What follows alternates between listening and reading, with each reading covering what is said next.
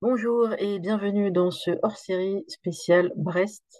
Euh, j'ai eu envie de ressortir cette archive euh, parce que j'ai eu euh, l'occasion de faire un voyage où je n'avais pas vraiment la liberté de mouvement, la liberté de choisir ce que j'allais faire dans la journée, etc. Donc un, un voyage d'aidante, en l'occurrence pour accompagner ma maman. Et j'ai essayé de me souvenir d'une période pas si lointaine qu'on a vécue collectivement et individuellement de façon un peu complexe. Souvenez-vous, on repart en arrière, machine à remonter le temps, juin 2021. Ça vous paraît loin, et en fait, c'était il n'y a pas si longtemps que ça. Et en juin 2021, on était dans la phase de couvre-feu. Alors, pour ceux qui n'étaient pas en France, qui ont peut-être vécu des choses un peu similaires, mais euh, dans d'autres pays, je ne suis pas sûre que vous ayez eu des choses qu'on a eues, nous, euh, en France, en tout cas en juin 2021, parce qu'on était dans, le monde de l'absurdie, puisque il était décidé qu'on pouvait désormais avoir un couvre-feu jusqu'à 23 heures. Pourquoi 23 heures? Pourquoi pas 22 Pourquoi pas minuit? On ne saura jamais. Mais on a vécu ce truc ensemble. Et en juin 2021, j'étais en formation à Brest euh, avec euh, le- l'association Longueur d'onde qui a le festival du même nom. Et j'ai eu la joie, l'honneur euh, de participer à une formation avec euh, Rémi Dibowski-Duat et Pauline Mocor, qui sont des experts top du top de crème de la crème de France Culture, les pieds sur terre. Enfin, c'est des gens euh, qui font des choses merveilleuses avec des micros et des et un talent euh, de, de- d'intervieweur, de, audio. Et voilà, ils nous ont transmis des choses. Et moi, à mon petit niveau, j'étais toujours dans ma phase de mais la technique, c'est compliqué. Et allez, on y va, on met les mains dans le cambouis. En l'occurrence, vous allez aller à Brest, parler à des gens, et vous allez y aller seul avec vos micros, chacun. J'étais terrorisée. Moi qui suis pas timide, faut parler à des gens. Faut leur demander comment ils vont, comment ça s'est passé le confinement, et essayer éventuellement de trouver un célibataire ou deux pour avoir vraiment le point de vue des célibataires. Donc je vous laisse avec euh, ces pép- pépites. Euh, ça dit beaucoup de choses, y compris pour des personnes qui n'étaient pas célibataires. Euh, merci euh, aux Brestois et aux Brestoises de leur accueil, de leur chaleur. Euh, vive la Bretagne, vive les Bretons, vive les Bretonnes. Et j'ai hâte de revenir vous voir. Je vous laisse avec ces extraits. Juin 2021, c'est parti.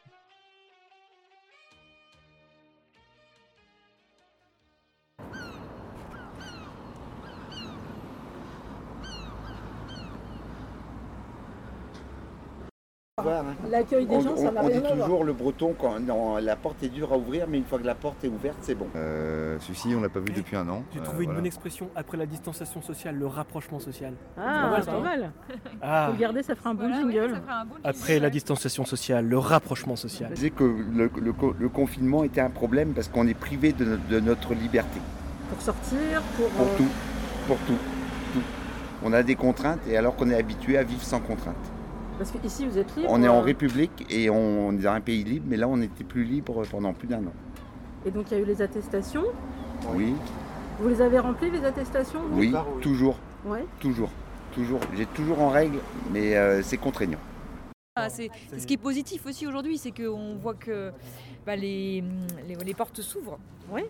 Mais moi, en tant que maman de deux petites filles en bas âge, j'étais déjà un peu confinée naturellement. C'est-à-dire que j'ai moins souffert, je pense, que du, du couvre-feu que certains, parce que quand on a des enfants euh, dont on doit s'occuper, qui sont en bas âge, on ne peut pas faire ce qu'on veut quand on veut. Et vraiment très bien vécu. Ah oui? Euh, Ouais. C'est peut-être un rare. Euh, parce que je me suis retrouvée euh, à la maison avec, euh, ben, je pense, privilégié le fait d'avoir un petit jardin. Il faisait ce temps-là, magnifique. Et avec un petit garçon qui avait deux ans et demi. Et ça a été des moments vraiment de joie, de pouvoir, enfin, d'avoir, j'a- j'avais l'impression qu'un temps de pause m'était accordé, m'était donné pour faire des choses que, que j'appréciais, avec du temps, euh, pas un rythme effréné. Et, euh, j'ai vraiment euh, savouré en fait ces moments-là. Là, je peux le dire. Après, je- c'est des choses qu'on ne dit pas forcément parce qu'il y en a beaucoup qui l'ont mal, Bien sûr. mal vécu. Mais vraiment, ça a été pour moi une parenthèse. euh, Mais pour les sorties, par exemple, comme on pouvait, on pouvait pas sortir comme on voulait. Alors nous, on avait la chance d'avoir plein de petits espaces verts tout près dans le petit périmètre de... autour de la maison. D'accord. Donc euh, c'est vrai qu'avec un petit, euh, c'est important de pouvoir prendre l'air. Et hum, alors même si voilà, c'était, ça se résumait au même, euh, même lieu, mais on arrivait à, à, à en profiter, ouais, et, et vraiment à vivre dans le jardin en fait. euh. Écoutez, on l'a vécu comme on a pu la vivre, hein, euh, un peu comme euh, tous les Français. Ça a été euh, long, euh, parfois oppressant, euh, parfois stressant. euh, Est-ce que vous étiez en télétravail, pas en télétravail? Euh, pas de télétravail au début, après maintenant je suis en télétravail en partie. Donc euh, maintenant c'est... euh, Je dirais que c'est que du bonheur en fait le télétravail aussi. Ouais. Certains le prennent mal, moi je, je- je m'y suis plutôt bien fait. Mais vous avez Euh, combien de jours de télétravail? Je suis à trois jours par semaine. Et Je suis pas toute la semaine, hein. donc je, je vois des gens dans la semaine. euh, C'est bien de garder le lien un peu quand même. il faut, ouais. Ouais. il faut, euh, c'est c'est important. C'est important parce que sinon, euh, parce que j'ai commencé sur la période où on avait un couvre-feu à 18 ou 19 heures, tout était fermé. Euh, alors le côté euh, boulot, dodo maison. et rentrer à la maison, ou même pas rentrer à la maison, c'est on fait sa journée de travail hein, euh, à la maison Ah. et on se speed pour euh, aller mettre le nez dehors. euh, Prendre l'air. ouais, tout à fait. Donc c'est vrai que c'est compliqué. Est-ce que vous avez trouvé ça oppressant? Hmm, Pas oppressant. euh, Stressant dans le sens où on ne savait pas où on allait. L'incertitude. Ouais, l'incertitude surtout. euh, Pas euh, l'oppressant, non. Parce que bon, ben, bon, tout le monde avait la même contrainte. C'est pas, c'est pas comme si euh, on, on nous imposait euh, à soi-même euh, des règles précises. C'est que tout le monde avait les mêmes règles. hein. Donc, euh, du coup, euh, bon, on, on s'y faisait plutôt bien. Mais bon, c'est, c'est une période un peu de, de doute, quoi. Et question personnelle, vous l'avez vécu en solo ou en famille En solo, En solo en solo, toutes les, euh, Toute toutes la les- période toutes les périodes, ouais. Mais des fois, c'est pas plus mal, je pense. D'être en solo Ouais, Donc vous êtes, vous êtes encore actuellement célibataire ouais. Et alors, ça fait quoi d'être célibataire en... Bah, ça démange un peu, quoi. Justement, comment on fait des rencontres dans ce, Actuellement, dans ce contexte? Eh ben, je vous dirais, il faudrait voir ça. à partir de ce soir, ça va peut-être changer. Mais non, j'en sais rien du tout.